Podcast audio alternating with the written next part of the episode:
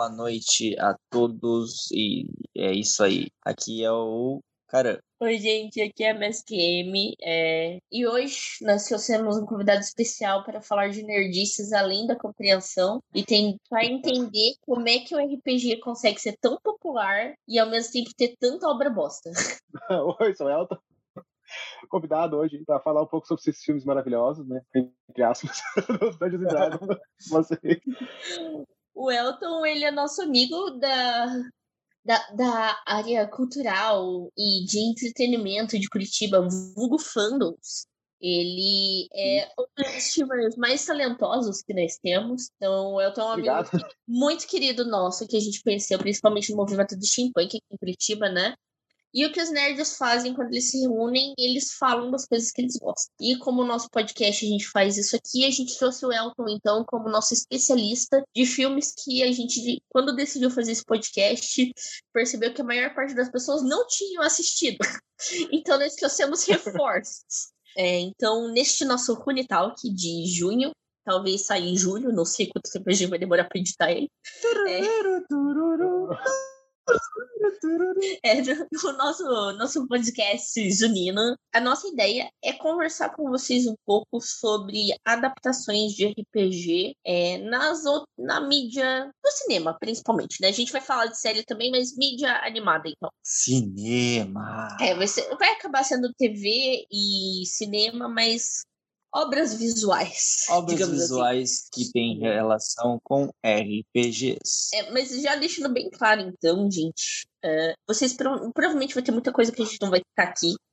Nós vamos nos ater a alguns trabalhos principais, Os mais populares. e- mas uma coisa bem importante é que a gente vai falar de obras que têm a intenção de representar alguma coisa ligada a RPG.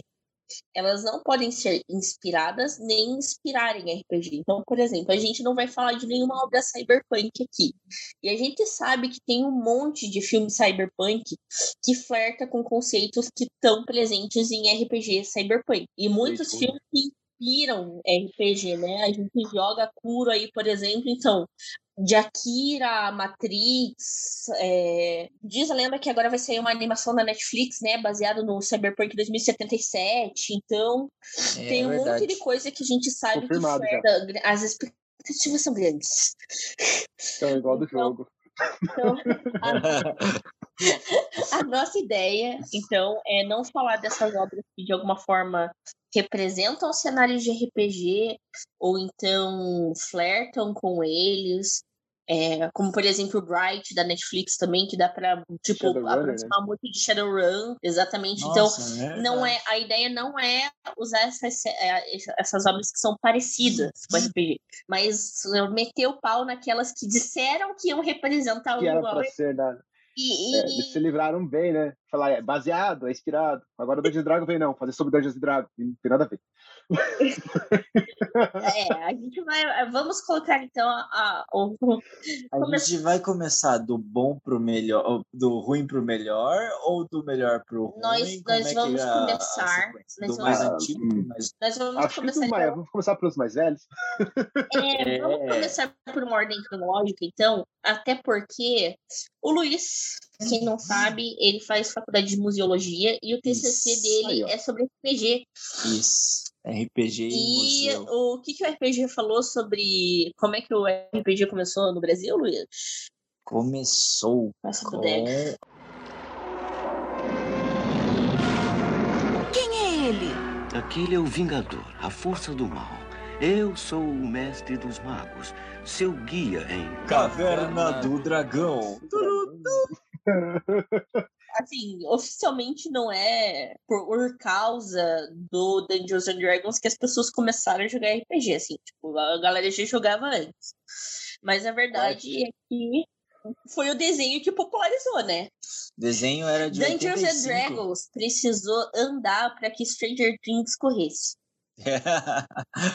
Elton, conta pra gente sua experiência com Caverna do Dragão. A Caverna do Dragão, mas é maravilhoso, né? Eu passei a maior parte da minha infância, tipo, vendo na Xuxa, que era o que passava. Depois passou pra SBT, teve com a manchete, mas só em tudo quanto é canal, mas a Caverna do Dragão, sempre, quando criança, sempre esperava o final, chegava no Vale dos Ossos lá e começava de novo. e a gente assistia de novo, e de novo, e de novo. E até, até muito tempo, eu acho que até os 14, 15 anos também, eu não fazia ideia que aquilo fazia parte da, do Dungeons and Dragons. Tanto que na abertura não aparecia nada, só Caverna do Dragão e o inglês na escola brasileira, assim, uma maravilha. A associação de Dungeons and Dragons, assim, Caverna do Dragão veio com, sei lá, com 16 anos de idade, 17 mais ou menos. Aconteceu uma epifania. Isso, e eu acabei conhecendo Dungeons and Dragons por causa do Magic, no meu caso causa que ia na região aqui em Curitiba, você ia nos lugares para jogar Magic escondido, né? Porque quem sabia que você jogava Magic, você apanhava na escola. Hoje em dia é moda, né? é mais ou menos por aí. Daí, então Ai. você acabava reunindo o pessoal, você encontrava o pessoal mais velho que jogavam aquele Quest, o Johnny Quest, J Quest, é parecido com a banda. J Quest. é, que era o Johnny Quest, que era mais acessível. Daí então começou a entrar os, os livros em inglês mesmo, o pessoal jogava. Era o pessoal mais velho, que a gente não deixava a gente se enturmar muito, ele era mais fechado, os clubinhos fechado do Dungeons and Dragons mesmo. A gente ficava de fora do espectador, assim.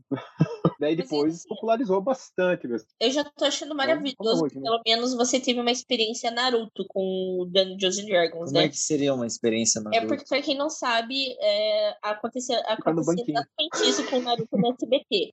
Nunca, é, tipo, não passava o Naruto Shippuden na, na SBT. Eles nós passavam o Naruto clássico e até o final da prova do exame Chunin, assim, e daí começava de novo. E o anime não terminava. Mas pelo menos Elton teve a experiência, né? De tipo, a história avançar e de repente ela não ter o fim. Eu vivi a mesma experiência com Caverna do Dragão que eu vivi com Dragon Ball por muito tempo também. Só que Dragon Ball, com o tempo, eu fui ficando mais velha. Eu não sei se eles foram melhorando ou se eu fui conseguindo perceber melhor a linha é, narrativa. Que é o fato de que para mim, aqueles episódios não tinham ordem nenhuma. Não tinha ordem. Não. Eles jogavam, tipo, a moda caralho os ao episódios. Vento. jogavam ao vento. O Dragon Ball era jogado ao vento. O Dragon Ball que o SBT passava era aleatório. Era igual o Fly. Lá era maravilhoso uhum. também, só que devia ter uns 10 episódios e eles passaram por dois anos. É, pra mim, assim, é, eu não fazia ideia. Parecia que Caverna do Dragão tinha, tipo, uns 200 episódios, porque a história é tão cíclica e ela tem, ela tem, né, uma estrutura bem certinha, né? Basicamente, em todo episódio eles quase saíam e não conseguiam. Então, Isso. eu realmente não fazia ideia do que, que acontecia antes, do que, que acontecia depois. Não tinha linearidade para mim. Então, eu acho até que eu me sentia realmente na Caverna do Dragão. Eu tava presa igual eles, porque eu não fazia ideia de como sair daquele looping. Então, é, eu tenho muito, muito pouca memória, assim, tipo, de verdade, eu não sei qual é a ordem da história do Caverna do Dragão. Eu lembro de muitas histórias. Eu adorava os dragãozinho fada. Uma vez por mês a Tiamat dava o cacete no Vingador, mas eu não sei a ordem da história, sabe? Ainda assim. Olha, eu acho que nem eu. Eu sei que ele para lá na, na, no cemitério de ossos, por quando eles têm os, acho que uns três ou quatro episódios que tem, continua. Só que você nunca via a continuação. Às vezes você via essa continuação, sei lá, 30 episódios depois. Daí você lembra, ah, aquilo era amarrado com aquela cena que o Vingador chamou o Mestre dos Magos de Pai. Daí tinha aquela e demorava cena, um pouco. Daí essa é a questão. Também porque na TV aberta eles não passavam em ordem, né? Então era muito não. difícil você sentir uma conexão de um episódio entre outro.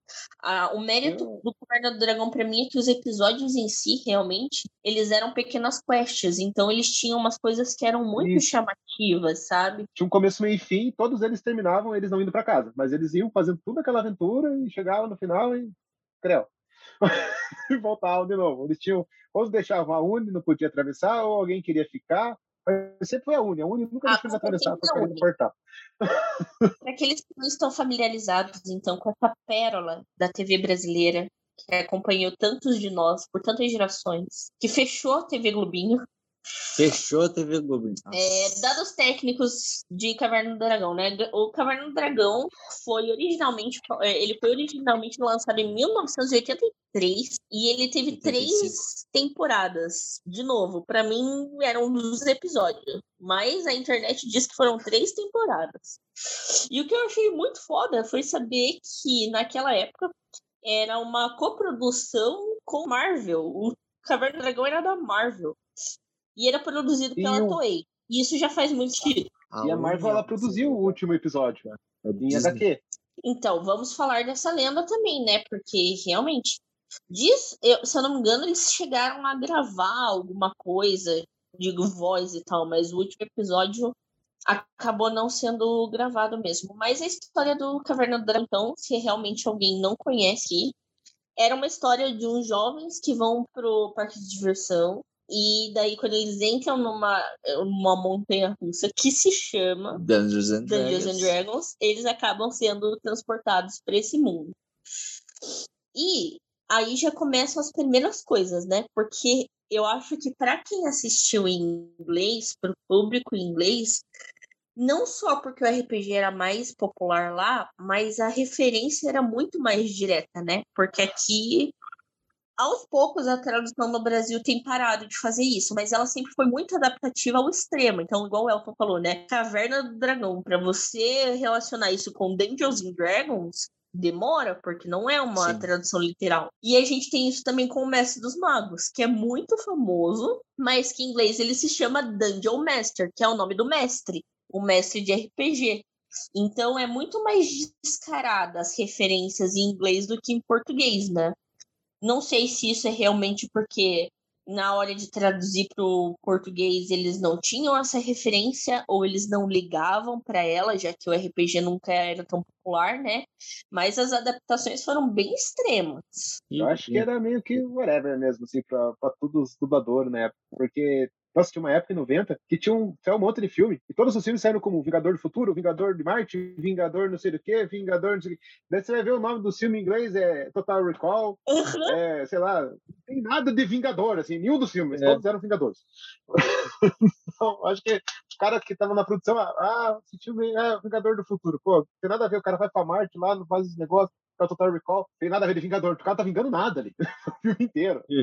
Então, ó, muito filme saiu desse jeito, então eu acho que eles não ligavam mesmo pra tradução. Como o pessoal, o brasileiro ainda tá se acultuando atualmente a, tipo, a, a tradução e conhecer inglês hoje, naquela época, então, esquece. Em 90, o pessoal não tava nem aí, era pra tradução. Tanto se via a propaganda assim, hot dog embaixo do cachorro quente, e o valor do cachorro quente e hot dog, assim, sendo a mesma coisa que o cachorro quente. Tava no gerúndio, assim, duas vezes a mesma coisa. O nome do é Hot Dog. Então a gente tinha esse personagem que era o Mestre dos Magos, que era o guia, praticamente inexistente. É polêmico, né? Porque eu acredito que todos os mestres de D&D são como o, o mestre dos, dos magos, só pode. O guia, é, o Mestre dos Magos era o guia, o principal antagonista era o Vingador, que é o feiticeiro das trevas, né? E daí nesse desenho, os protagonistas, basicamente a ideia é que eles personificam as classes de RPG, né? Então a gente tem o Hank, que é para ser o Ranger, é o patrulheiro, o arqueiro. O Eric era o cavaleiro. A Diana era a acrobata. A Sheila. Isso também fica totalmente perdido para quem não tem um negócio de RPG, porque teoricamente ela é a Harry classe do ladino, mas isso é só porque ela fica invisível, sabe? Só Ela é, não presta mais pra nada, só pra isso. É, e o Bob era o bárbaro. Então a gente tinha aí ó, Ei, você esqueceu do mais importante? O Presto? o Presto, O mas é, é uma coisa especial. O Presto, O Presto é o O único que Presto- presta. Tchim! o Presto representava todos os dados negativos que a gente tirava às Não. vezes. o Presto era mais azarado e Não, rodadado. cara, o Presto era maravilhoso, o Presto devia ser poderoso. E isso acontece muito, a galera começa a jogar D&D, assim, a maior parte das pessoas que eu conheço, elas sempre querem ser mago, elas querem ter magia. E o tadinho do Presto, ele parecia que não tirava uma coisa certa daquele chapéu, nunca dava certo os feitiços deles. É legal porque daí isso cria uma construção de personagem legal, né? Porque daí depois o desenho. Gente, nada que a gente falar é considerado spoiler aqui, pelo amor de Deus, esse desenho já tem mais de 30 anos. Mas depois ele vai estudar magia, ele, ele consegue um guia e tudo mais. Ele Então, Merlin. é, É, Merlin. ele estuda com o Merlin, que é o Vingador, mas ele estuda com o Merlin. É, o Merlin fake, né? Mas é o Merlin. Porque não, o Vingador é um, um bagado mago, né? É. Exatamente. Ele dá um, dá um fake news ali pro Presto. e O Presto aprende a controlar um pouquinho a magia. Pouquinho. Consegue tirar um Então, barco, chapéu. Eu sinto, eu sinto que o Presto, ele não é um alívio cômico Não, tão forte Eric quanto é. o Eric É. era. O Eric realmente era um alívio cômico. Só que ainda assim, o Presto. O desenho tadinho Era fazia dupla, ele parecer inútil, né? Tipo, o, o chapéu sempre dava pra ele algo que ele precisava, ok. Mas nunca era o que ele queria. Era bem engraçado isso. E principalmente porque ele era o único que tinha um poder mágico, assim, nos outros lados, né? Para os outros é meio que uma coisa de habilidade. É, o Equipamento. uhum. É a arma. Equipamento e né? habilidade eles não tinham muito, não. Acho que a única que tinha habilidade ali era a Diana. A Diana. O resto, Diana. meu Deus do A céu. Diana pulava bem. Ela sabia usar a taquara dela pra bater nos outros. Dá umas piruetas. Porque o Bob dá uma paulada no chão. O Eric fazia o escudo desgramado, uma bola, uma bolha. O Hank atirava laser do, do arco dele. A outra ficava invisível, é isso aí. Ah, a Sheila sumia toda hora e não fazia nada. Ela deixava os outros resolver os problemas por ela, safada. ela era o. que hoje tem aquele meme lá, ó. O cara põe tudo em furtividade, sabe? Então, é ela. Ela colocou todos os pontos dela em furtividade. Mestre, eu desapareço. Pronto. É. Aí o grupo todo morre pelo dragão e tá lá, só o Ladino sobreviveu. E ainda canta a vitória. Eu sobrevivi. E daí, pra ter história, então, eles ficavam nessa, nesse negócio cíclico, né? Tipo, todo episódio eles cumpriam uma missão que era pra eles tentarem voltar pra casa. E daí, na hora de voltar pra casa, sempre dava alguma coisa errada. Eu tava dando uma olhada, inclusive, no resumo dos episódios do Caverna do Dragão. E, cara, tem umas histórias, tipo, muito fodas, que eu achava que era, tipo, episódio 30, 50, porque parecia que eles já sabiam muito, muita coisa. Mas pra quem se lembra do desenho, então, tipo, o desenho clássico, o episódio clássico do Beholder, é o segundo episódio já. Sim. É bem em cima. Tem o da prisão, que é muito bom também. Acho que é um dos que tem continuação. Que eles têm que entrar na prisão, né? Que tem aqueles orc meu porco lá. Também, que eles têm que salvar um, um cara lá dentro. O cara é, é rei, não sei da onde. Tipo, tem uma história muito grande, assim. Tá? Vai ter um filme, assim, só aquele episódio. Verdade, da ponte de fogo lá e tal. É É. legal até a representação desses, dessas criaturas é bem semelhante aos os orcs clássicos do, né, dos primeiros D&D, é, o AD&D, os D&Ds lá mais old school mesmo. É, com essa cara ideia, de, a- porco meio lobo. de porco, meio- né? É. Porco. A referência que eu tinha desses porcos, tem uma ideia? Como, você viu como era a piada que a gente tinha do conhecimento? Era mais a ver com Star Wars, que tem aqueles porcos no Star Wars, do que com Dungeons Ah. and Dragons. Verdade. Porque são as referências, né? É, são as coisas Era a referência com o conhecimento que a gente tinha. Veja o brinquedo Caverna do Dragão! Uma coisa realmente que Caverna do Dragão fez muito bem é que, apesar de a gente ter esse problema no Brasil, então, das histórias estar todas fora de ordem, elas são muito, muito interessantes. Assim, os episódios isolados eram muito bons. E daí eu tô até impressionada aqui.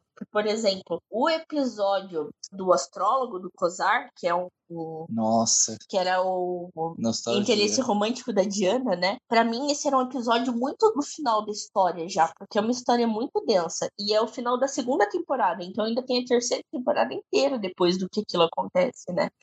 E já os episódios que eu, um episódio que eu acho muito fofinho, mas muito bonitinho e bobinho, que é justamente o da caverna da- do- dos dragão fada, é o penúltimo, penúltimo episódio, episódio. da série. Uhum. Então, Caverna do Dragão teve esse problema pra gente de ser muito fora de ordem, mas as histórias realmente eram muito boas. Pra quem for assistir hoje, se alguém que realmente não assistiu Caverna do Dragão tá ouvindo a gente, esperem uma estética nos 80. É igual assistir a animação da, em desenho animado lá do Senhor dos Anéis. É bem datado. Mas é, muito bom. Mas, Senhor. ó, é- nossa, completamente dinâmico se for comparar. ó, Eles saem na porrada mesmo, não é aquele negócio só gritaria e soco parecendo um gibi. O do Dragão é muito bom comparado com os desenhos da mesma época. Somente até os animes na época eram muito ruins comparado. Sim. Salvava muito poucos, assim, da época de 80. De 80, anime bom ali, você vai pegar Berserker. É fantástico. Não tem nem É. como comparar, porque é de 80 também. Se você comparar Verdade. com Cavaleiros do Dia, que era... Nossa, o Berserker dá um- uma surra, assim. De traço e de, de até mesmo de dublagem da época em si, pode se esperar algo muito semelhante a muitos desenhos da Hanna-Barbera. E tanto, tipo, É os traços e a dublagem de Flash Nebula, que, né, é, É. de- se não me engano, foi criado na mesma época, a animação para que passava na TV americana. É, por ser 85, eu não esperava que ele era tão velho assim, tipo, não é que seja 85 seja Pois velho. é, né? É, Pra mim ele era mais recente, porque a gente teve a, e que em 90, mais ou menos, isso daí passou. Porque eu nasci em 86, ele devia nascer antes, ano antes que eu. Não, ele é de 83? Pois é. Já diz a lenda, na verdade, né? Tudo chega no Brasil com 10 anos de atraso. Agora a gente tá acabando um pouco com esse gap, mas até 2010, a- essa era a verdade. O Brasil tem esse poder também de fazer umas coisas ser muito famosas aqui, né? Tipo Orkut. É. O Orkut deu certo no Brasil.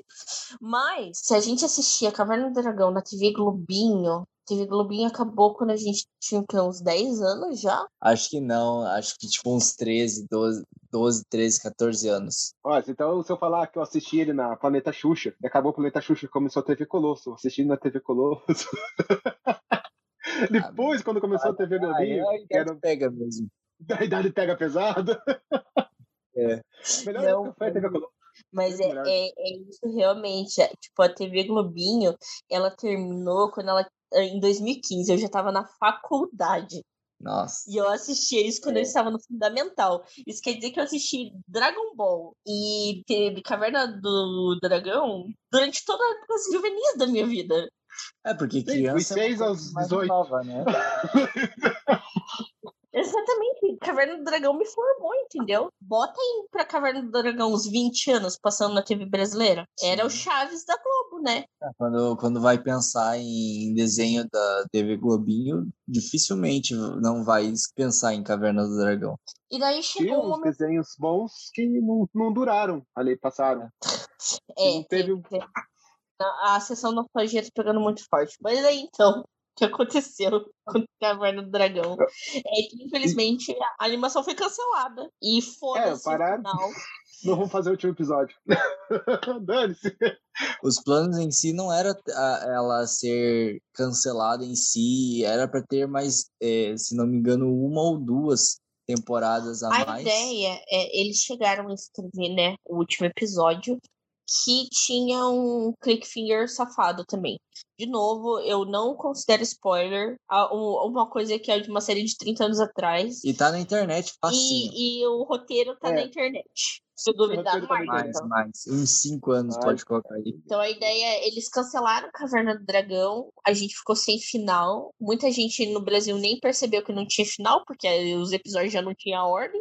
Mas nunca teve um episódio oficial. E esse episódio era pra deixar meio que uma porta aberta pra uma possível quarta temporada. Porque também ia acabar no momento em que eles têm, abrem o portal e eles têm a escolha de voltar ou ficar. Só que daí, diferente dos outros episódios, que a gente sempre via dando alguma coisa errada e o portal fechando, o último episódio era pra acabar com o portão aberto, mas a gente não sabendo se eles passam ou não. Se eu não me engano, na verdade, eu, eu não sei se isso é uma mudança de roteiro ou alguma coisa assim, mas tem alguns roteiros que eu lembro que eu li que diziam até que todo mundo passava pelo portal e voltava pra casa, menos o Presto. Menos o Presto. O Presto ficava pra aprender Justamente pra aprender com o Merlin, né? é, E daí com- não, na o outra. Mestre dos Magos e o, E o Vingador.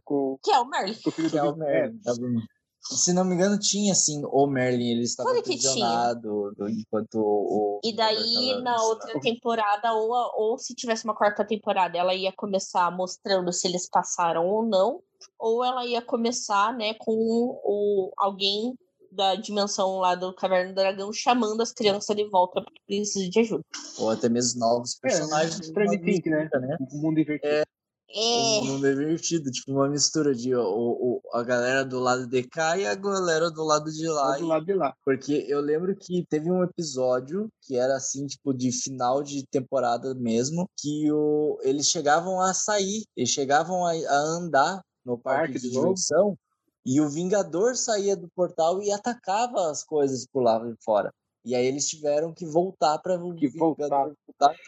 É, eu acho que é no, é no Cemitério do Dragão esse episódio aí, que ele sai, o Vingador sai atrás dele, começa a destruir tudo no parque de diversão, eles têm que voltar de novo, lutar lá, lá lutam lá fora e voltam pra dentro de novo pra pegar as coisas pra poder impedir a- o Vingador de sair junto.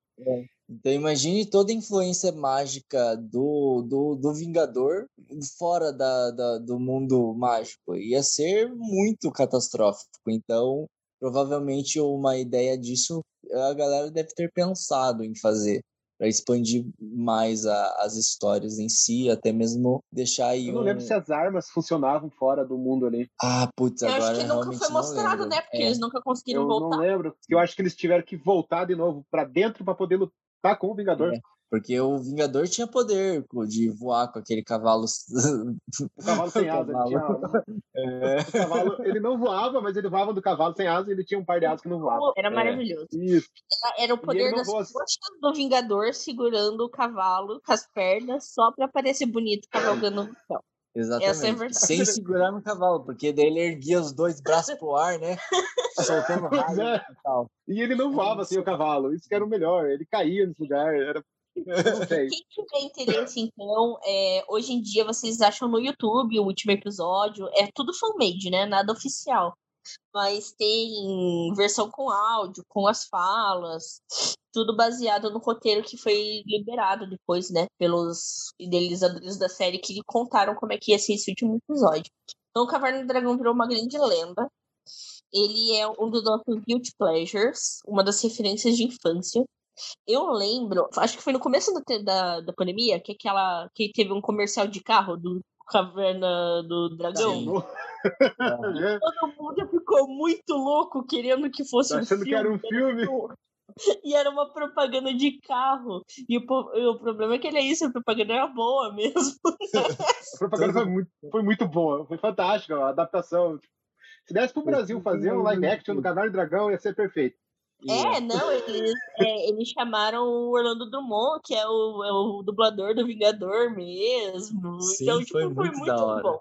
É, a impressão que eu tenho é que talvez Caverna do Dragão tenha funcionado de uma forma parecida como o Harry Potter funcionou para mim. Que era a sensação de que putz, esse mundo não é parecido com nada que eu já vi antes e eu quero muito fazer parte dele, porque é muito Era, legal.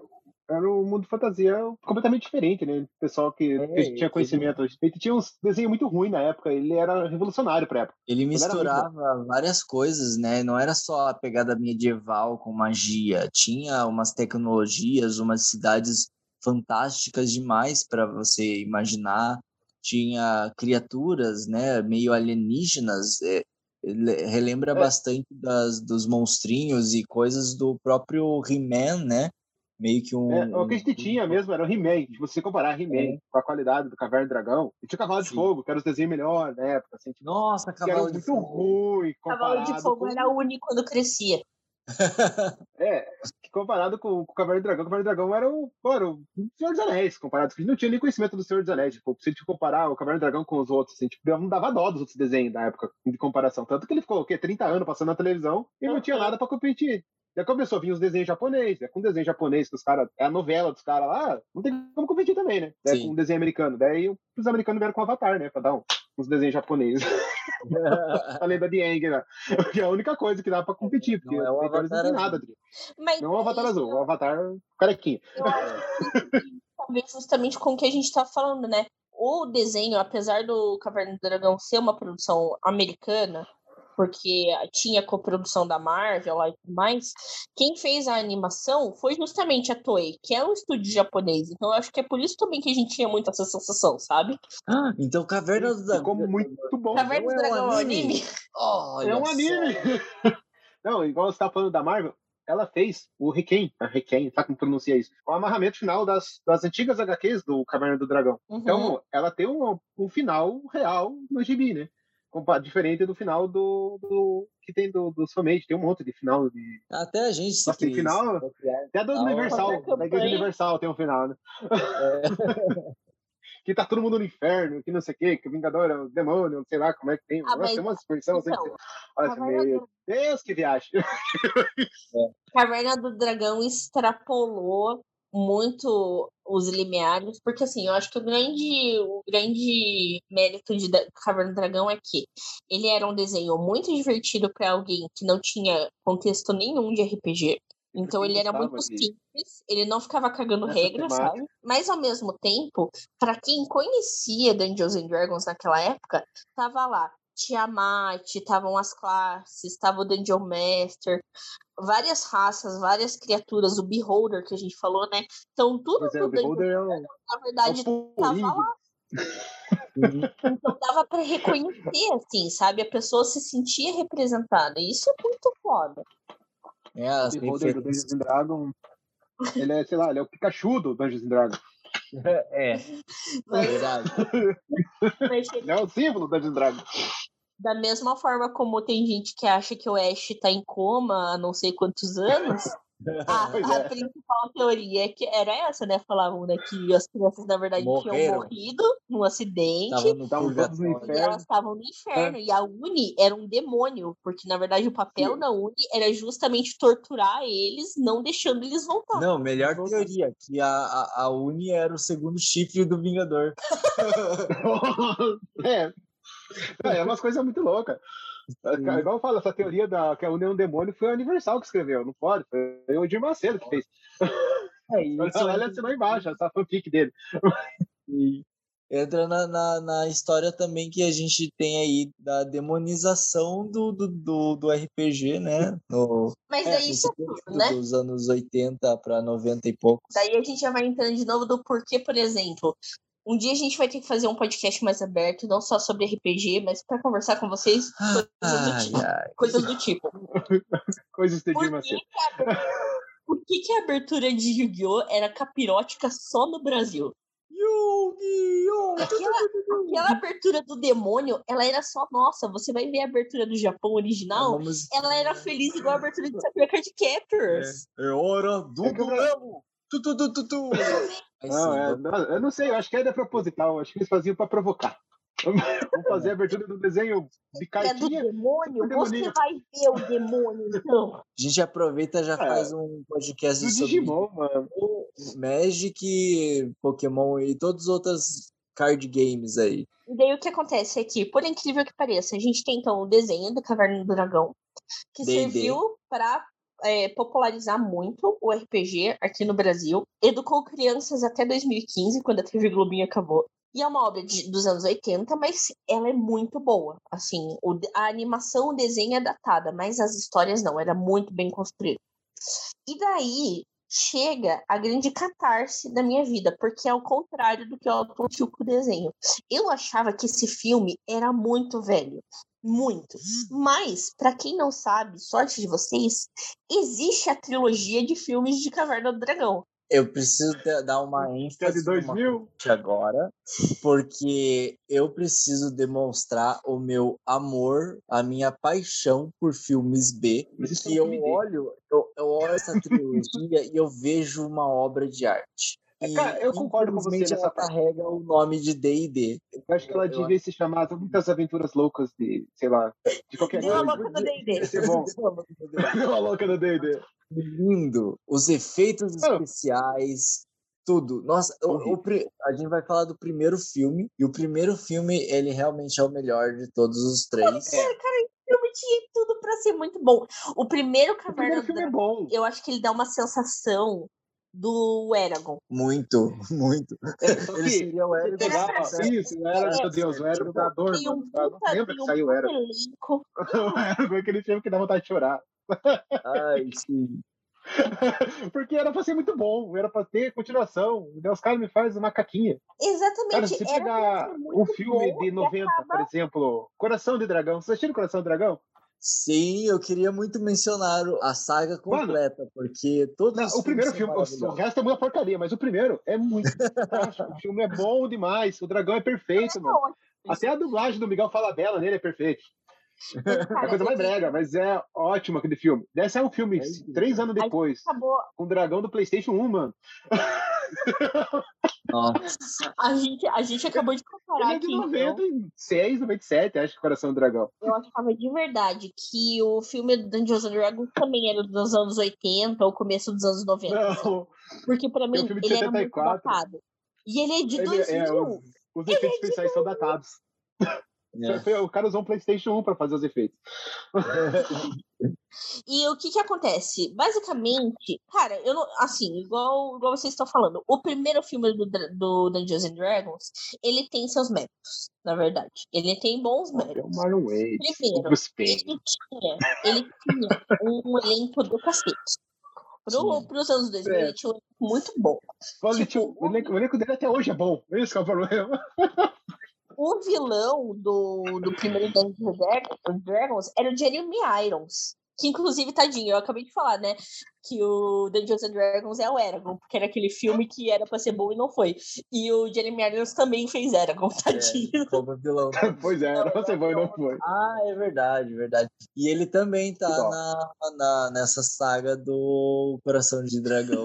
pois é, ele também está no filme, mas esse daí é bom. Medieval ele gosta, ele faz. Jeremy Irons, o que você fez? Ele é tipo o, o Cavaleiro no Mosqueiro Fantasma, assim. filme é é um filme bosta. Porra, pior que é, ele tem um quê de Nicolas Cage também, porque ele fez a é. série do Watchmen, e daí a gente. É outra discussão. Mas. É, tipo, tinha o Jeremy Irons como vilão. Ele tinha aquela atriz que fez Abracadabra, ela era imperatriz do uhum. filme. Uh, o sidekick do protagonista é aquele humorista lá que o faz. Marlon Wayans. É, Marlon Wayans, que são um monte de irmão. E pra quem, pra quem conhece aí, pra quem é fã, o Tom Baker, que é um, ator, um, um dos Doctors, ele também tá nesse filme. Então, tipo, o elenco de Caverna do Dragão, o primeiro filme, ele era muito bom. Sim, e, tinha assim, tudo pra ser um filmaço.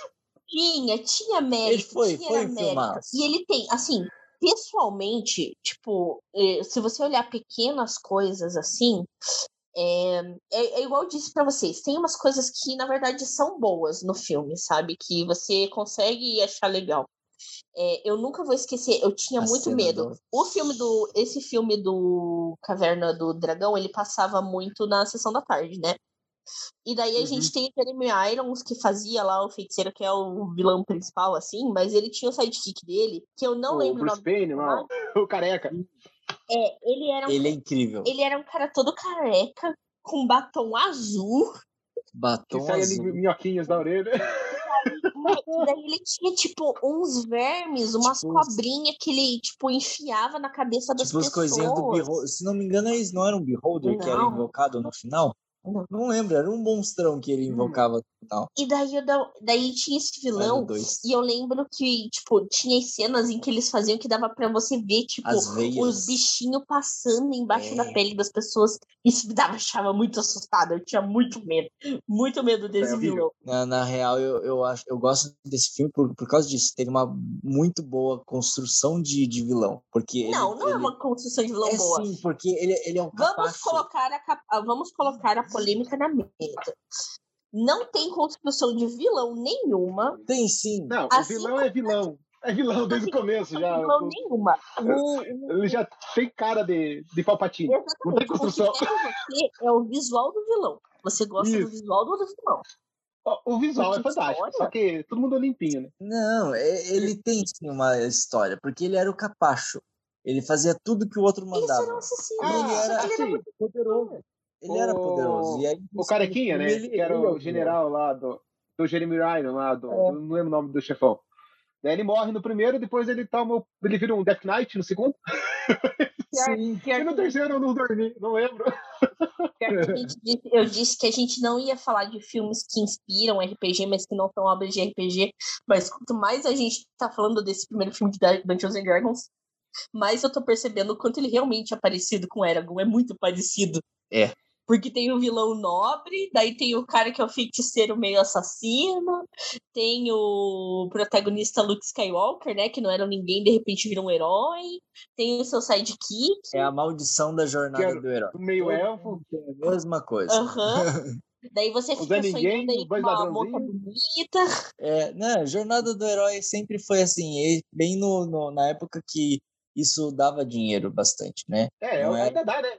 Opção. Ainda dá. Ainda dá. Tem essa mesma é. receitinha.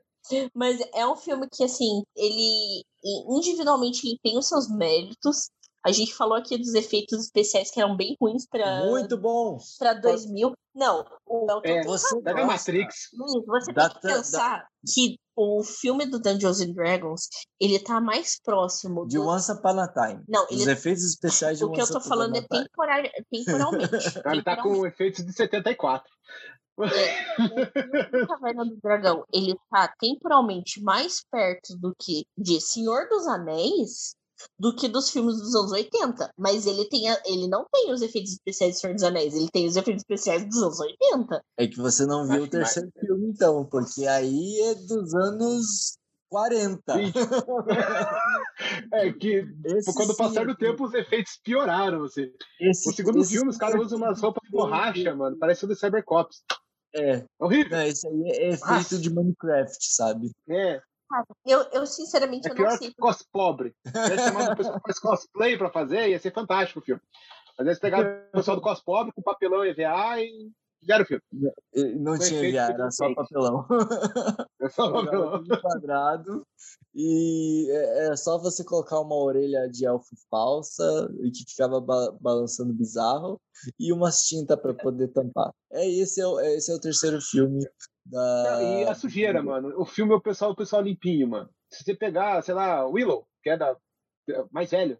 Mano, aquele filme lá é fantástico, Caraca, mano. É, o, não, o Willow. O Willow talvez entraria aqui, não? Por, por, por tava na pegada sei, o Willow... aí, uma coisa Isso, mais. O Willow, eu acho que é aquele negócio assim, ó. Você falou de Aragorn, acho que eu posso falar de Willow. É, o Willow como referência, assim. O Willow é o Senhor dos Anéis do Spielberg com o George Lucas, né? Porque acho que ele deve ter chegado a falar com o Tolkien lá, falou, a gente pode fazer filmar de Senhor dos Anéis? Ele fala, não, ah, então vamos fazer parecido, mas não igual. Então ele fez o dele. E aí, o Willow vai ter... E vai ter um filme novo, né? Aham. Uhum. Tá série? Eles estão ressuscitando tudo, mas eu já tô esperando há quatro anos pela Abracadabra 2 e não saiu ainda. Então, tô só esperando. É. E então é isso. A gente tem o primeiro filme do Dungeons and Dragons, que é de 2000 individualmente o filme realmente tem algumas coisas boas, mas tipo, o protagonista é muito ruim. Você não consegue ele é sentir é empatia por é. ele. É, se é tivesse um colocado o sidekick dele como protagonista, o filme ia ficar muito melhor. Sim. É, tipo, então ele é totalmente descartável e daí a história acaba sendo ruim, né? Então, é. e ainda assim, agora alguém me responda, teve duas continuações. Por quê? É, é o poder e a magia do filme B. Eles, eles aproveitaram o que restou e. Nem só os atores de Hollywood merecem um salário, né? Exatamente. Exatamente. Porque o problema. Mas eu acho que disso... o primeiro filme deve ter dado bilheteria. Deve ter dado bilheteria, porque eles não tinham feito dado, Deve ter dado. O segundo nem foi lançado no cinema, né? Nem o terceiro. Foi só vendido em fita. É, porque daí o segundo filme é de 2005 e o terceiro filme, daí sim eu caí pra trás. O terceiro filme da trilogia é de 2012. Tipo, ele é muito recente. E ele é muito. Nossa, ele, ele é consegue ser. Ele, ele é horrível gostoso. não, não, ele é o só. Cara... Ele, ele, me dá vergonha ali. É. Isso, não, é... dá vergonha ali. O, Só que o elenco também, que você conhece alguém daquele elenco, terceiro filme, só, além do Bruce Payne, eu acho que ele que tava bancando o filme. Eu acho, talvez é... seja isso. Ele continuou, ele continuou pagando ele, o caverna, o Dungeons Dragons. Ele precisa de um salário, deve ser isso. Sim. Mas não, o filme é, é, assustador. Parece que ele poderia entrar como primeiro por causa, né, da. Se a gente for comparar aí os efeitos especiais, ele sim tem uns efeitos especiais, tipo, feito no Paint, sabe? feito Nossa, no Paint e 2012, daquele jeito. Esse filme é muito ruim. Elton, você assistiu os filmes recentemente. Qual é, a sua, qual é o seu sentimento? O primeiro você consegue assistir empolgado, inteiro. O segundo você dá sono. A história é ruim. E o terceiro eu dormi um pouquinho, uns 10 minutos de filme. Acordei com acabado. Eu não assisti, né? Ah, não. O filme me, derrubou duas horas da tarde. Eu tava de férias em casa pra assistir. Você assistiu o filme quando já tava, não tava acabando, já tinha passado os créditos, tá começando a tocar outra música. Que eles estão disponíveis no YouTube, né? Sim. Aqueles que se interessarem, é, tá todos de graça no YouTube, facinho de encontrar os três filmes. E na verdade dublado, acho que até legendado, dublado. escolher do jeito que quiser. Não, tem, tem dublado, legendado. Eu, eu assisto dublado porque é para dar bem mais vergonha alheia mesmo. Ah, também é, tem tipo, 720p de resolução, você não consegue ler a legenda. Eu Fica assistindo aquele cubinho, né? terceiro filme, eu, eu, eu confesso, do, da, da, história em si, porque ela realmente é muito lenta, muito lenta, muito arrastada, demora para alguma coisa legal acontecer, mas como todo filme B tem ali seus, seus, seus momentos especiais e, e aí fica legal. O segundo, a introdução dele, até que é legal, assim, se olha assim, como história no filme. Da hora que aparece o herói lá, que acho que ele é neto do, do herói do primeiro filme, ou filho, não lembro. É, aí o cara vai lutar lá fora, ele já tá velho, assim, daí ele luta com um tesão mais novo, que é o, o novo capitão. Você olha esses negócios, até a, a, o efeito visual das, dos combates são pior do que o primeiro filme. Tipo, é tudo pior que o primeiro filme. No segundo já. Não, ele é um filme muito feito só por fazer. Eu realmente não entendo por que, que fizeram, sabe? É, não, ele foi só piorando mesmo. Ele foi, tipo, ele decaindo. Foi decaindo. Porque é. o primeiro filme ainda dá para perceber, realmente, que foi uma tentativa honesta de tentar fazer um filme. Sim. Agora os outros. Sei lá, essa licença é. tava na mão de alguém que achava que tinha que tirar dinheiro e só foi, sabe? conseguiu os empréstimos bons. O cara foi lá, conseguiu, ó, paga 300 e fazer o filme. Quanto que dá pra fazer com 50 mil o filme? o resto ficou no bolso. É. Acho que foi isso que aconteceu. 50 pagou 3 milhões. dólares feito o filme, certeza. Juntou a galera de LARP é. e, e Swordplay lá no canto. Ó, eu vi que vocês sabem brandir a espada de espuma de uma forma legal. Vem cá, vou é, pagar. Ó, dá um dólar para cada, cada, um. Um. dá um dólar para cada um para filmar o dia inteiro. Um dólar, um dólar para cada um e todo mundo tem direito a uma mesa com sanduíches e suco de laranja. Bora? Bora! Bora, fechou. Eu acho que se tivesse feito isso, o filme tinha sido melhor.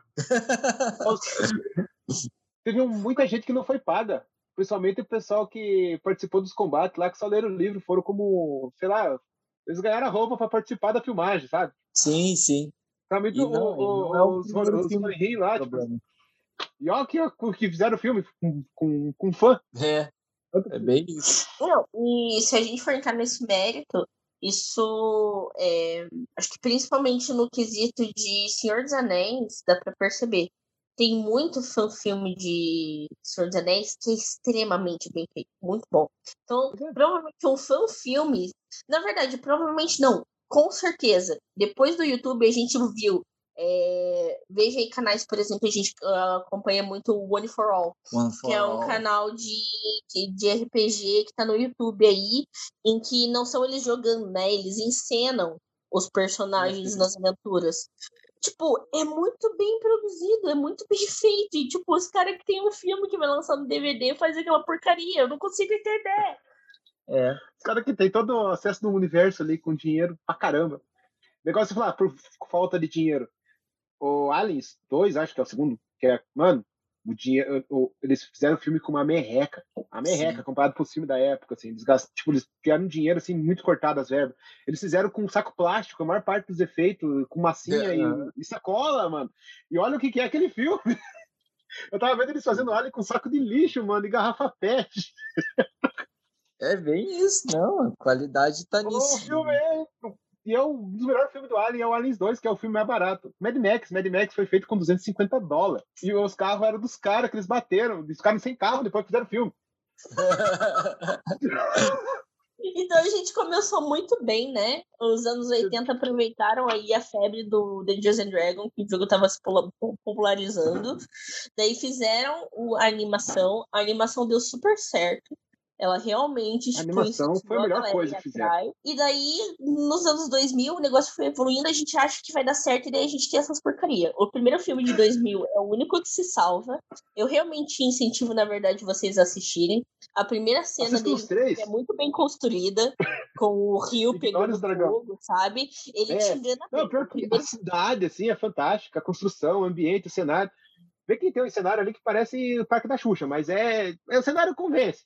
É tudo muito limpinho. Você olha um negócio medieval, o cara tá no lixo. O, sai um anão do lixo. Eles têm um anão do lixo lá, né? O anão tá jogado no lixo. Literalmente, eles encontram o anão na sarjeta. Tipo, o lixo tá muito organizadinho, limpinho, assim, e daí ele sai com aqueles efeitos de, de, de fé, sabe? Aquelas espumas, assim, penduradas no corpo. Tipo, quem que jogou aquele treco no lixo? Acabou ser um esgoto. E ele sai com a cara limpinha, acabou de ser do banho dentro da, da fossa. Eles esqueceram de jogar uma fuligem nos caras, assim, jogar uma graxa, passar uma sujeirinha, assim. É, esse é o nosso ciclo da nossa linha temporal que a gente tem aqui até agora, então.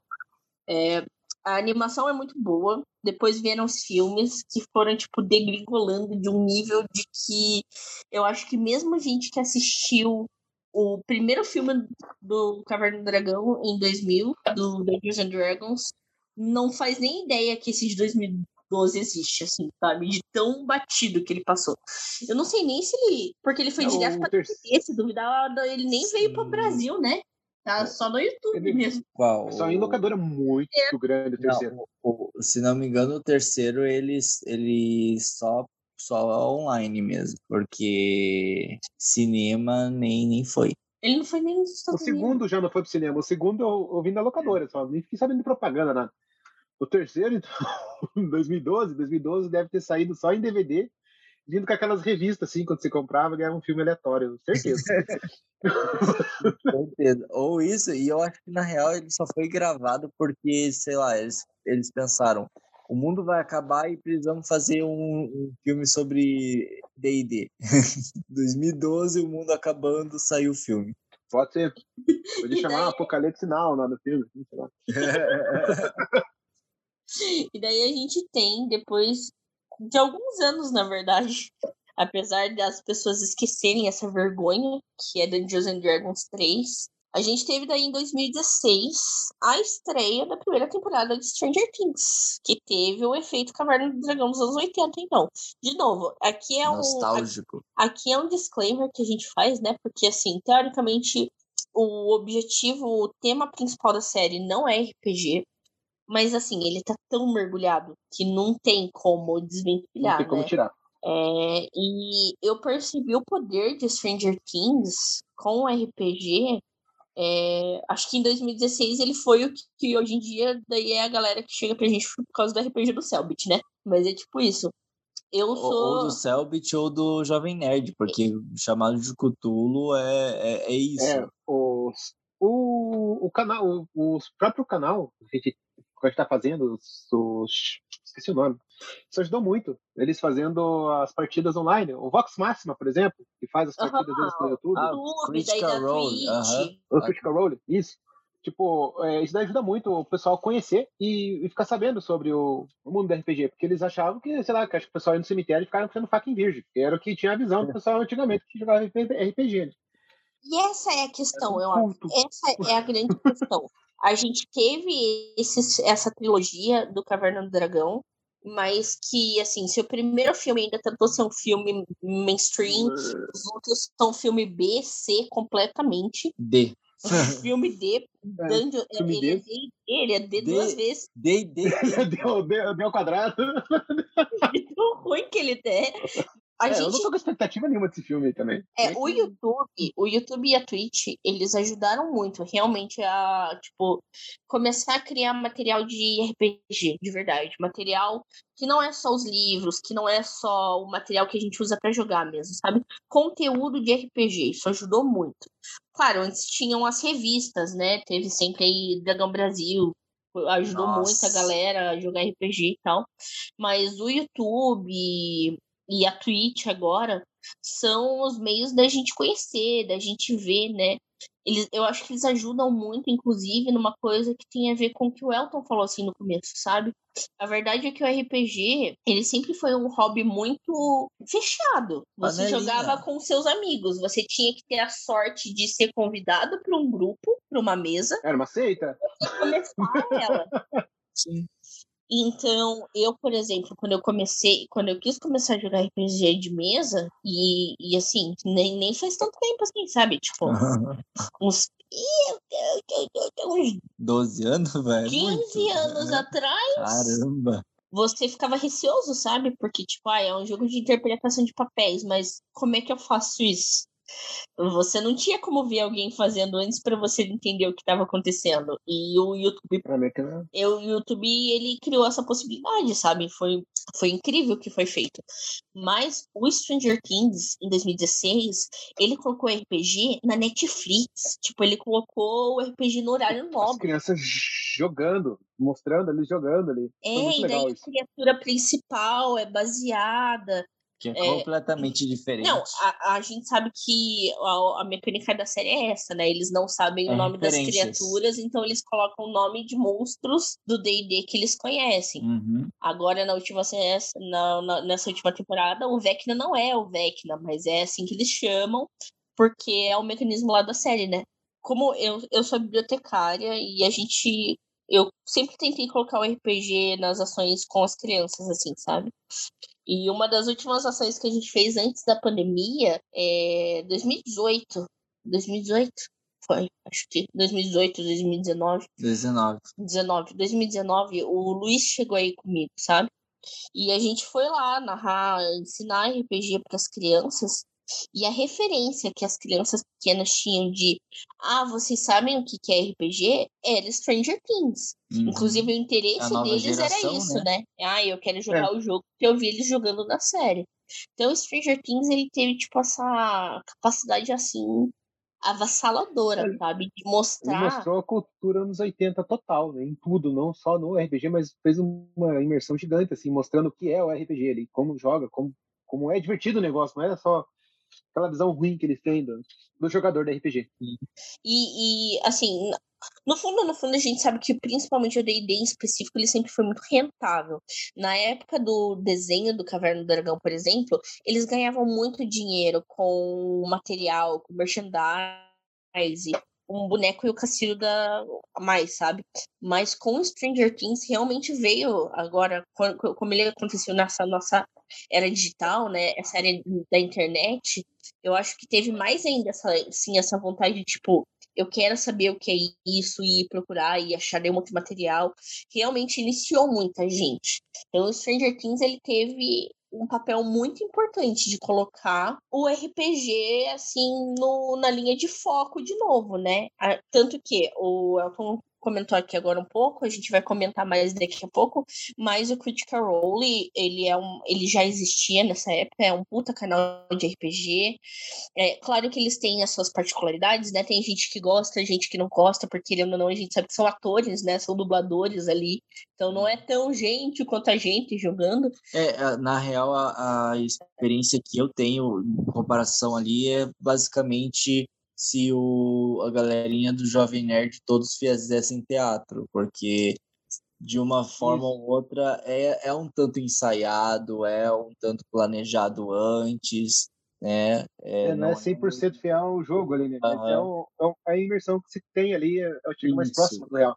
É, não é direto. Porque o do Jovem Nerd ali é, se vê que é meio que pré-planejado. Não, tem roteiro. Eles é, dizem, eles falam, Sim. tem roteiro. É roteirado. Sim. É roteiro. Mas aí o que acontece é que o Stranger Things ele deu esse boom, então ele, ele acendeu esse interesse, que eu acho que inclusive daí pesou muito, é, não só para começar a ter mais programas, infelizmente a gente não tem muito acesso fora o YouTube a esses programas aqui no Brasil, não é tão comum, né? Mas lá nos Estados Unidos, por exemplo, RPG é um hobby sério, sabe? E daí começaram a surgir os programas com celebridades jogando RPG, Adoro. por exemplo. Então, um dos que eu mais mais gosto, para quem não sabe, a Deborah Wool, que fez o True Blood. True é, era o True Blood que ela fazia, e daí agora ela é conhecida, né? Ela é. Ela tá na série Demolidor. Ela Tava, tem. Né?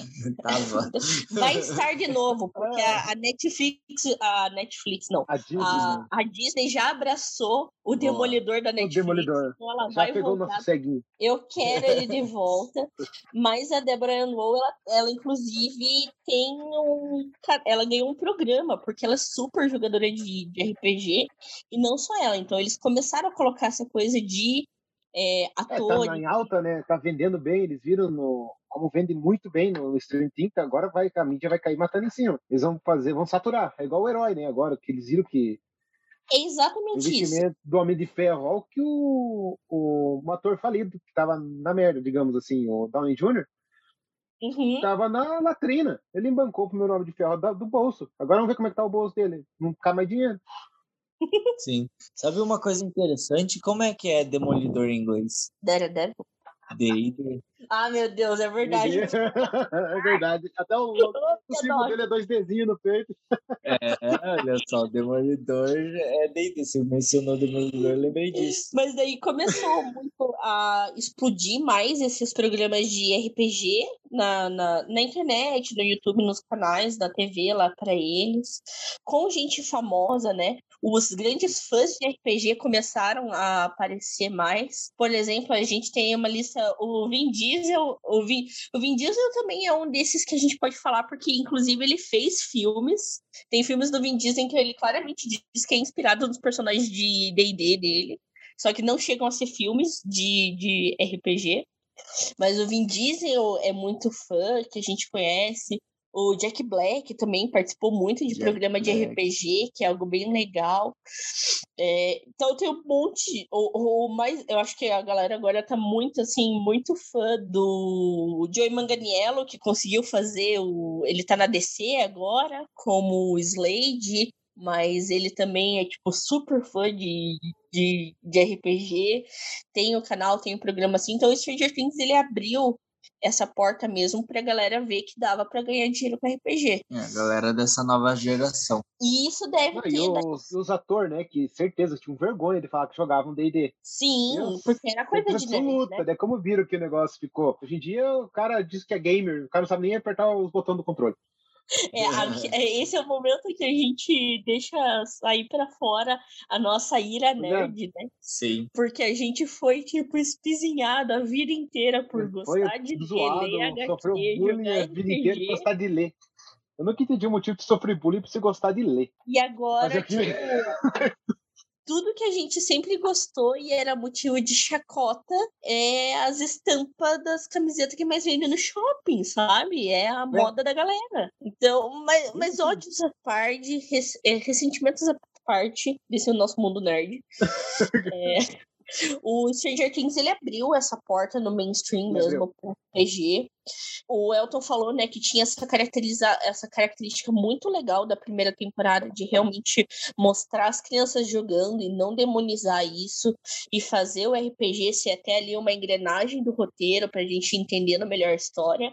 Mas um mérito muito legal também para quem não assistiu a quarta temporada de Stranger Things, tá bom, não vamos dar spoilers, mas acho que isso já ficou até claro nos trailers, então vai assistir. Não, não é spoiler, não vou falar nada que acontece diretamente, mas essa, essa quarta temporada daí já mostra justamente isso que a gente tá falando, porque eles vão tratar do Satanic Panic, né?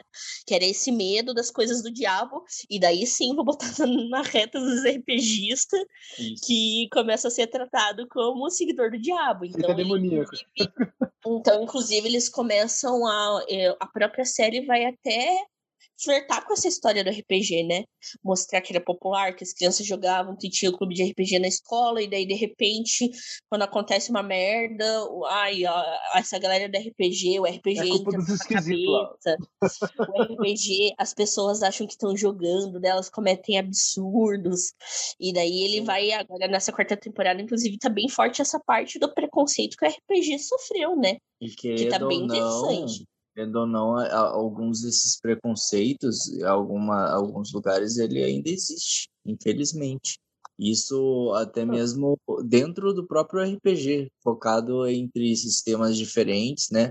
Ah, eu não. não tipo, eu digo porque eu, eu, eu tenho uma, um ranço, todo mundo sabe, com o próprio D&D, mas mesmo assim eu não o demonizo, né? Mas a galera chega a falar, ah, eu não curto essa galera que narra Cthulhu, ou essa galera do, do vampiro, que tá, sempre tem uma, uma polêmica em cima, né? Tem vários... O vampiro era, era o mais acessível para jogar. O, o, vampiro do o vampiro de Masquerade é legal que você podia jogar na sala de aula. então, podia jogar em live action no, no recreio, no colégio. Ninguém sabia, tinha que ficar escondido. era o mais fácil tirar, só uma folha. Então sempre teve essas coisas e até mesmo dentro do RPG até hoje tem essa, esses, essas espi, esses espinhos, né? É. Eu disse, a gente tenta, pessoal, a gente realmente tenta se ater na pauta, ficar falando de RPG. Mas, mas falar do mundo nerd sempre quer dizer passar raiva em algum momento. A gente não consegue fazer um episódio sem xingar Focado alguém. 100%.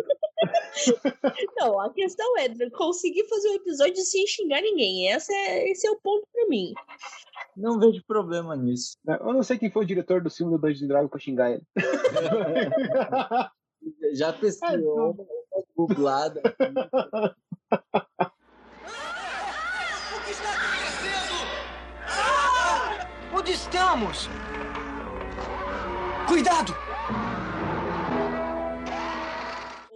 O Dungeons and Dragons é, apareceu bastante de novo no Stranger Things. Stranger Things ainda tá rolando aí. O RPG tá aparecendo cada vez mais, continua em voga.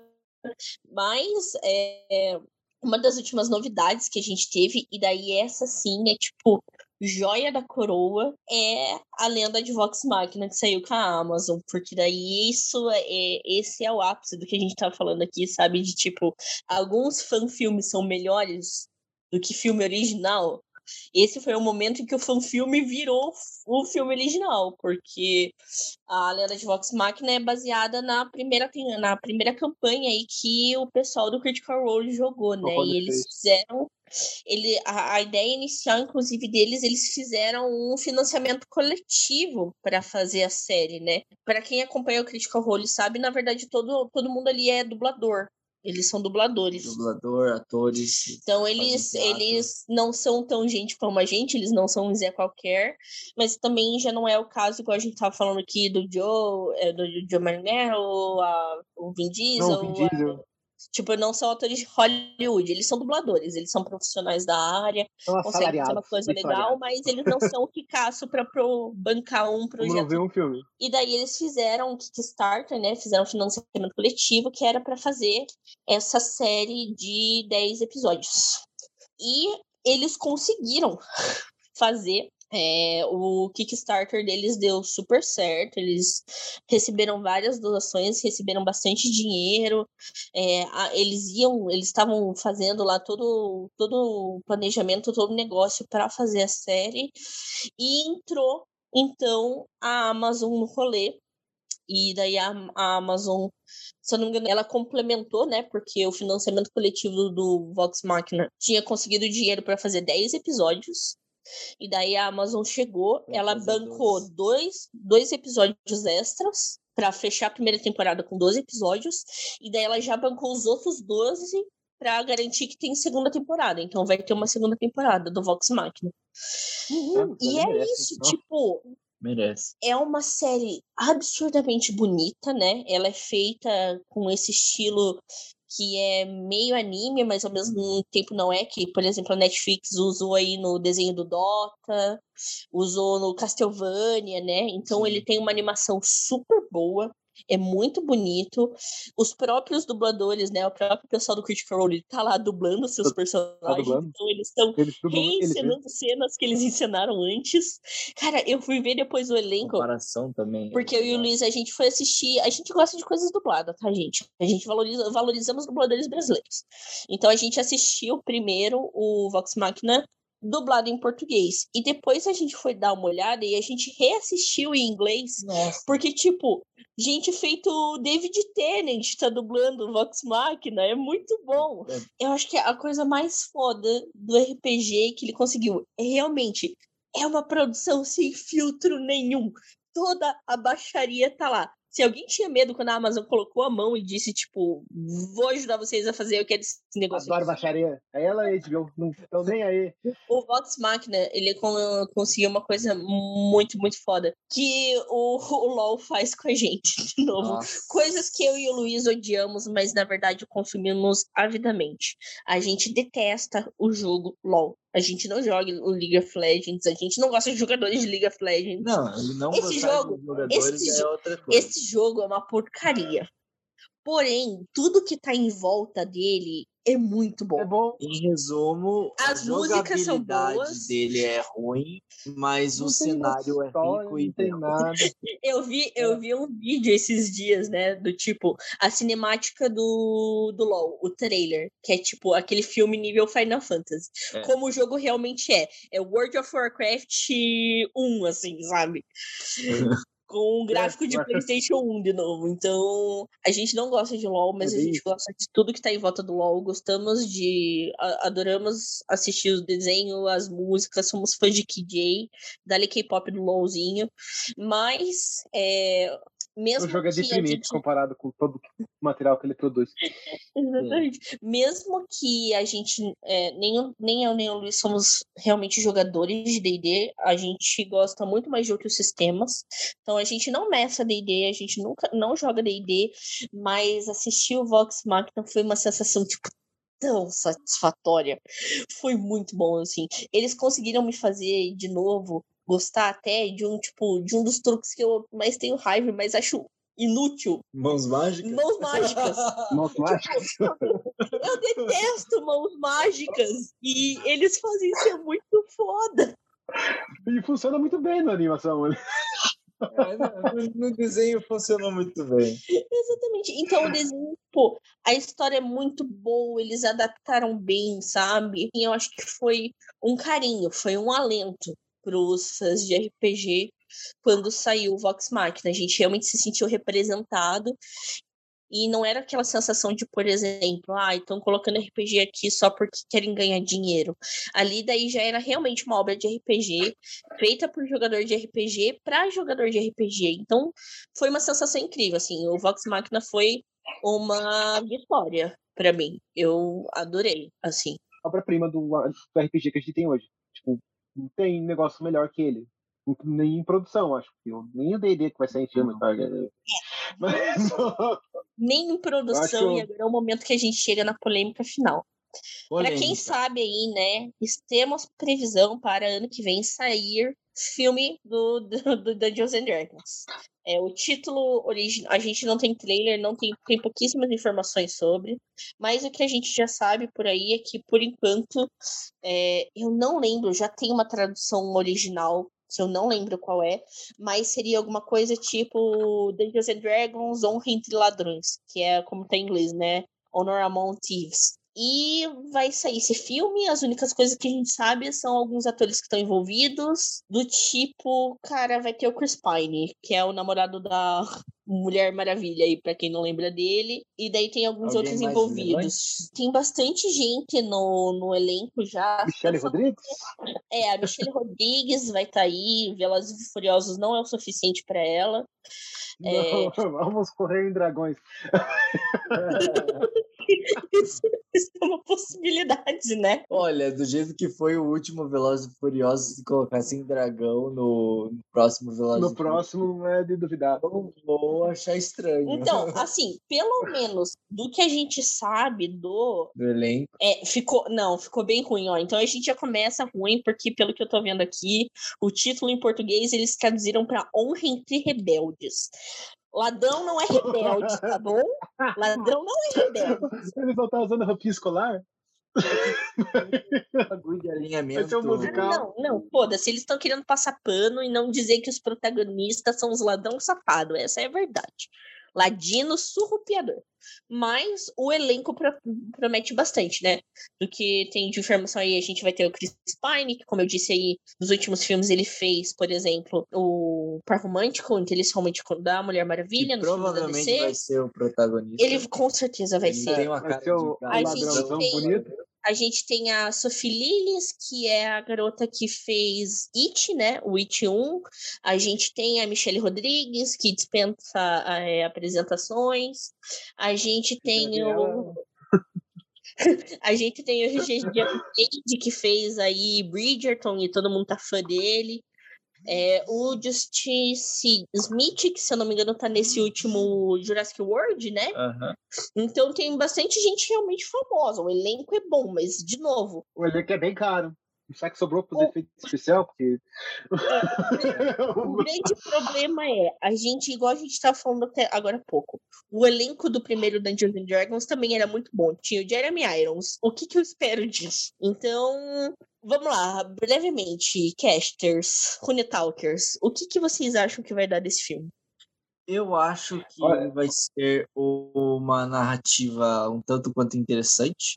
Provavelmente vai dar uma boa grana por causa da, da fama que o jogo tá tendo com os, os filmes atuais. É, a galera vai pela expectativa. coisas, né? Provavelmente né, vai ser tipo o novo filme do momento em que vai o um ou os dois meses ficar legal e depois vai decair porque de certa forma ah, eu quero ouvir o Elton agora, porque eu tenho, eu tenho uma sensação exatamente que ele vai entender o que eu vou falar, porque é uma referência que eu tenho com ele, do que eu acho desse filme.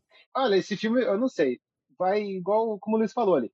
Vai bombar no começo, porque o pessoal que é fã vai ver. Lembra que o Brasil chega o quê, uns 20 dias atrasado? A hora que os americanos começarem a ver bombar o filme, esse filme não vai dar dinheiro aqui, se o filme for ruim. Porque o diretor dele é o cara que tá envolvido no Homem-Aranha de Volta ao Lar. Não é um diretor ruim, mas também não é um diretor. Ah, meu Deus do céu, porque aquele filme do, esse filme do Homem-Aranha são bem sonolentos, né? O elenco também tá bem caro. Tomara que sobra dinheiro, igual como eu disse, com os efeitos especiais do filme, porque é um filme de fantasia. Se não tiver É. dinheiro para efeito especial, o filme morre. Mas, ó, a sensação que eu tenho, eu falei do Elton porque a gente assistiu esse filme juntos.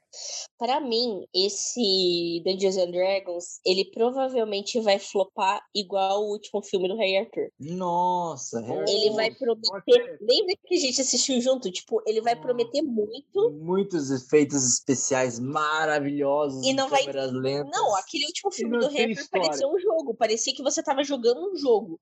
De repente ele Isso. ficava em câmera lenta, tinha os poderes, mas a história não vai entregar. Foi Não, o podia ter Arthur, chamar foi o Homem da Espada Foi na Mágica, o nome mesma época. Rei Arthur o e o Robin Hood. Robin Hood. É, E é, elenco bom, efeito especial bom, mas o roteiro não vai entregar. É, É. esse, infelizmente, é essa expectativa que eu tenho. É, o melhor Arthur que tem é um antigo que saiu que eles eram romanos. Que é a melhor história.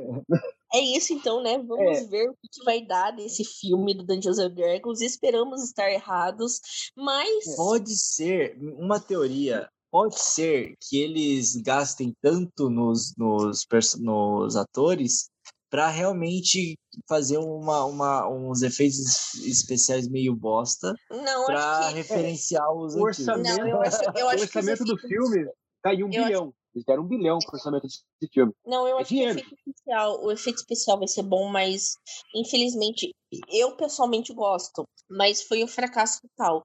É igual o filme do World of Warcraft. O elenco Nossa, nem me bom, lembro disso, daí me dá a galera câncer. tava, ó, o elenco era bom, a galera tava com uma super expectativa por causa do protagonista. É, o filme já começa com a musiquinha de quando você logava no WoW, Nossa, mas a Várias história não entrega. Meu Deus. A história não entrega. Ah, Ou seja, a nossa conclusão É, final ah. é: filmes de RPG funcionam igual ao RPG.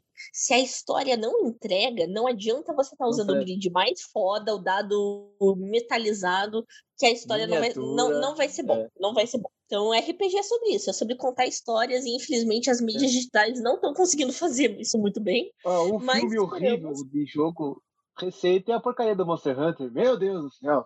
É igual os Resident Evil. Outra, outra, outro, outro podcast que tem que assistir. Filmes horríveis variados de jogos. Vamos. Mas é, Eu não tive coragem de assistir. Mas vamos Meu colocar Deus do céu. alguns Resident Evil nesse ponto. nossa, não, calma, a gente está tendo, indo longe demais Não, não. Nós temos, ó, o, o nosso contador de vergonha ali, inclusive, aqui tá diminuindo, nós temos um minuto. E é assim, então, que eu me despeço de vocês, gente. Eu espero que vocês tenham gostado dessa gravação. Eu quero me despedir da galera com um desafio. Manda pra gente nas redes sociais, no PV, onde puder, referências de outros filmes que possam influenciar com o RPG que não sejam D&D. Fica aí a dica pra galera. Uma boa. Eu quero agradecer também o convite de vocês por participar hoje aí. Grato. Se quiserem me chamar mais, eu venho. Tem problema nenhum. Muito obrigada por terem ouvido a gente. Eu espero que vocês tenham gostado desse episódio. Beijo para vocês sem e até o próximo podcast, gente.